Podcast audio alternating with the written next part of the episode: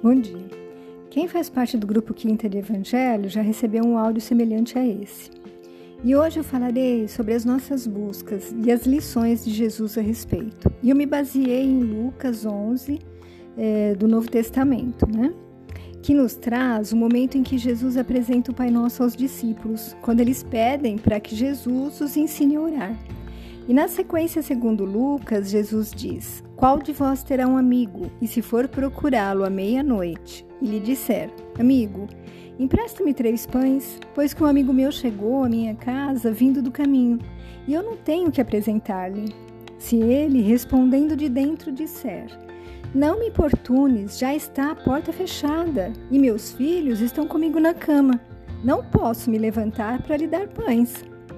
Digo-vos que, ainda que não se levante a dar-los, por ser seu amigo, levantar-se-á, todavia, por causa da sua importunação, e lhe, lhe dará tudo o que houver pedido. E eu vos digo a vós: pedi e dar-se-vos-á, buscai e achareis, batei e abrir-se-vos-á. Porque qualquer que pede, recebe, e quem busca, acha, e a quem bate, abrir-se-lhe-á. E qual o pai de entre vós que, se o filho lhe pedir pão, lhe dará uma pedra? Ou também, se lhe pedir peixe, lhe dará por peixe uma serpente? Pois se vós, sendo maus, sabeis dar boas dádivas aos vossos filhos, quanto mais dará o Pai Celestial àqueles que lhe pedirem?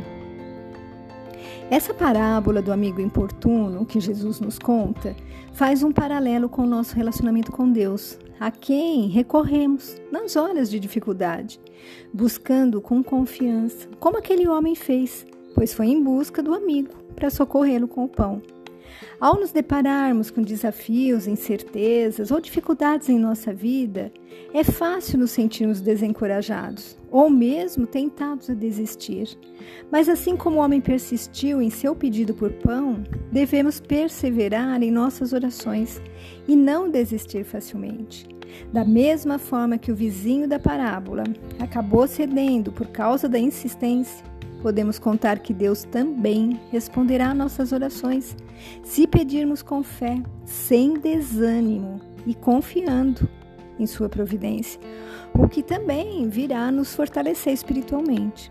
E a parábola nos lembra da importância do apoio mútuo. Assim como o homem buscou a ajuda do seu amigo, somos chamados a nos unir como irmãos em Cristo, como humanidade, oferecendo suporte uns aos outros em nossa jornada e compartilhando as nossas orações. Portanto, a parábola do amigo importuno nos inspira a manter viva a chama da fé, mesmo diante das adversidades, a insistir e a confiar no amor de Deus, porque Deus nos acolhe em todos os momentos da nossa vida.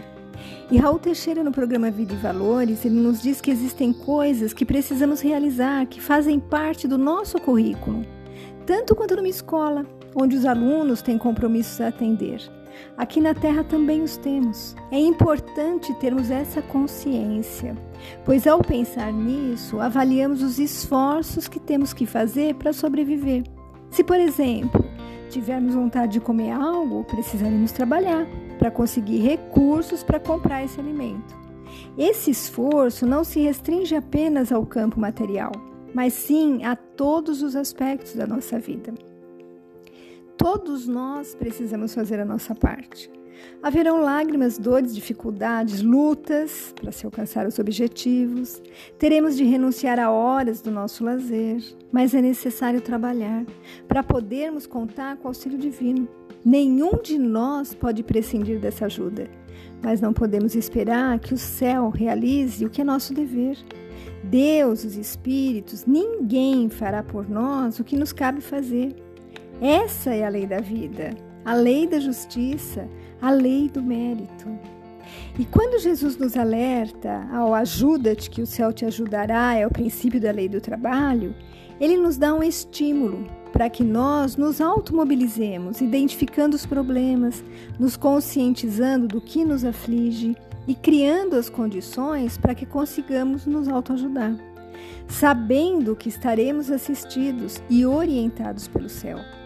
Assim, se enfatiza a importância das nossas ações terrenas e as consequências destas, né? Tanto para essa vida como para as futuras.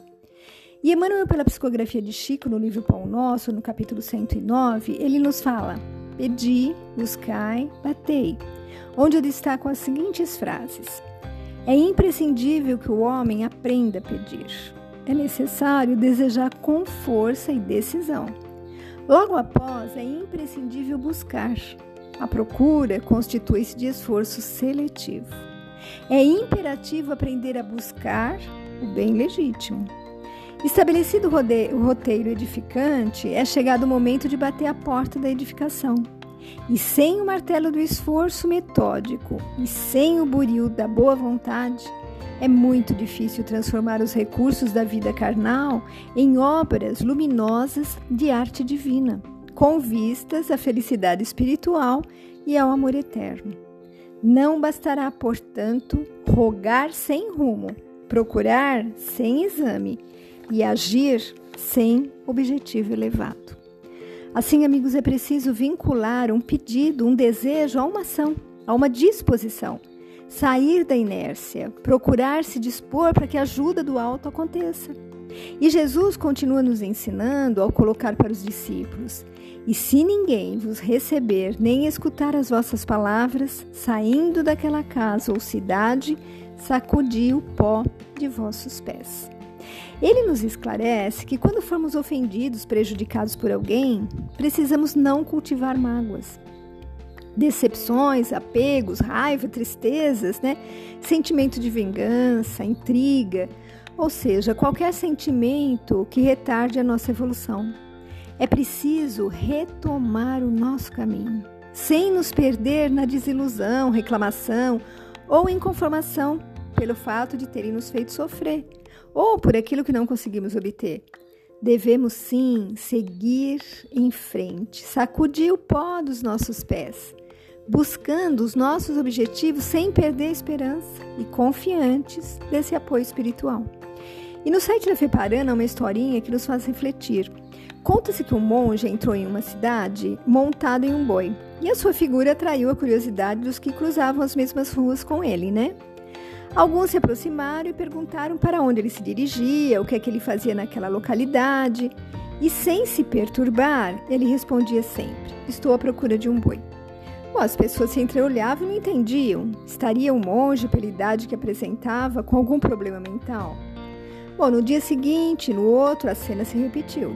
E alguns passantes não aguentaram mais tamanha tolice. Então disseram: Por que o senhor entra em nossa vila, diz que está procurando um boi e não percebe que está montado exatamente o animal, está montando exatamente o animal que procura? Com serenidade, o monge, demonstrando sua sabedoria, parou e fez a seguinte observação: Interessante. Vocês repararam na minha incoerência. No entanto, eu estou apenas agindo da mesma forma que vocês o fazem. Procuram todos os dias a felicidade. Deixam as suas casas, suas famílias, sua cidade natal, procurando a felicidade em outras paragens. Não se dão conta de que a felicidade está em sua intimidade, está dentro de cada um bastando ser descoberta. Então, amigos, estamos agindo assim, procurando a felicidade sem valorizar a que já temos? Vale nos questionar sobre o que estamos pedindo e como devemos pedir. No que estamos gastando a nossa energia? Aquilo que nos parece tão importante agora. Terá a mesma importância daqui a alguns anos? É realmente tão relevante para que nos desesperemos tanto? E sobre esse assunto eu recebi um vídeo de Cris Del Poço, onde ela pergunta: vale a pena? E entre outras coisas, ela diz que daqui a 100 anos nenhum de nós existirá e que pessoas desconhecidas estarão morando em nossas casas. Nossos descendentes não saberão quem somos. Você sabe quem era o pai do seu avô? Então, em algumas décadas, toda a nossa história de vida terá se esvaído, terá desaparecido. Assim, viva pelo princípio de que se isso que te afeta hoje não terá mínima importância em cinco anos, então não vale a pena você gastar mais do que cinco minutos da sua vida pensando nisso. É bem assim, né?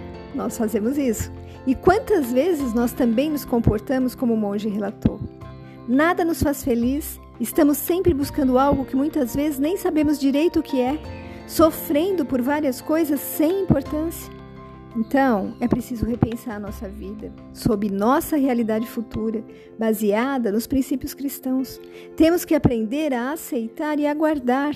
Deus que nos deu a vida sabe das nossas reais necessidades, por isso nós temos que ter confiança em seu amparo, pedindo o que realmente tem importância, nos esforçando, trabalhando duro para conquistar o que necessitamos sabendo esperar pela resposta divina, buscando entendê-la quando a recebemos. E não esquecendo que há a questão do nosso merecimento, além daquelas provas que, para nosso próprio bem, ainda necessitamos passar, como eu já mencionei em outro áudio.